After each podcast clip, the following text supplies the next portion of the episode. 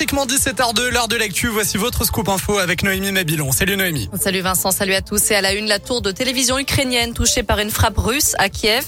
La diffusion des programmes est interrompue. L'offensive militaire russe se poursuit malgré les appels au cessez-le-feu. Ce midi, le président ukrainien s'est adressé au Parlement européen. Prouvez que vous êtes avec nous et que vous n'allez pas nous laisser tomber.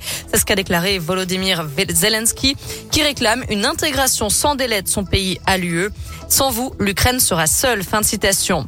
Alors que l'ONU estime que 12 millions de personnes auront besoin d'aide, l'Union européenne a déjà promis une enveloppe de 500 millions d'euros. Chez nous, dans la région, les, initiatives se multiplient.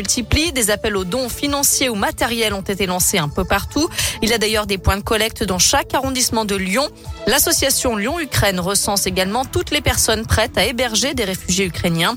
50 enfants seront accueillis notamment à Saint-Pierre-de-Chandieu à partir de vendredi. Vous retrouverez le détail de toutes ces initiatives sur l'appli Radescoop et radescoop.com. La guerre en Ukraine sur la table du Parlement français cet après-midi. Le Premier ministre Jean Castex a dénoncé une agression cynique et préméditée de la Russie, un tournant dans l'histoire de l'Europe et de notre pays. Dans l'actu également, une centaine de policiers municipaux ont ce midi devant l'hôtel de ville à Lyon. Ils sont en grève pour des hausses de salaire et des recrutements. Les discussions entamées hier avec la mairie n'avaient pas permis de trouver un accord. Une délégation devait de nouveau être reçue aujourd'hui. Et puis des milliers d'habitants sont privés d'eau potable à Vienne suite à une casse sur le réseau. L'alimentation en eau est coupée sur les secteurs de Saint-Martin, Lafayette, Vallée de Levaux, Porte de Lyon-Estressin, Monté-Bon-Accueil, Bas-Charavel ainsi que les communes de Saint-Romain-en-Galles et Sainte-Colombe. Après Orpea, un nouveau scandale à venir dans les EHPAD privés. France 2 diffuse ce soir une enquête dans l'émission Cache Investigation sur les établissements Corian et Domus Vie, les numéro 1 et numéro 3 des EHPAD privés en France, avec des témoignages et des documents exclusifs. Il montrerait une obsession de la rentabilité au détriment du soin et du bien-être des personnes âgées dépendantes dont ces établissements ont la charge. Allez, un mot de tennis, c'est la déception pour Kristina Mladenovic. La Française a été éliminée dès le premier tour de l'Open 6 Sens Métropole de Lyon cet après-midi face à la Chinoise Shuai Zhang.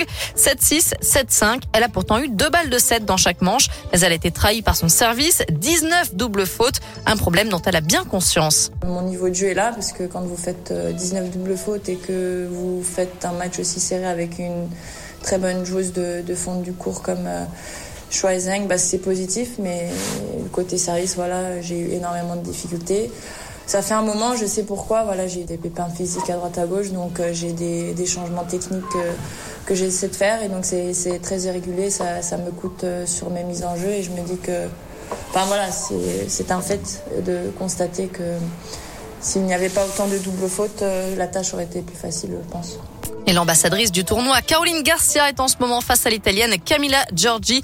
Pour l'instant, elle a perdu le premier set. Elle joue le second.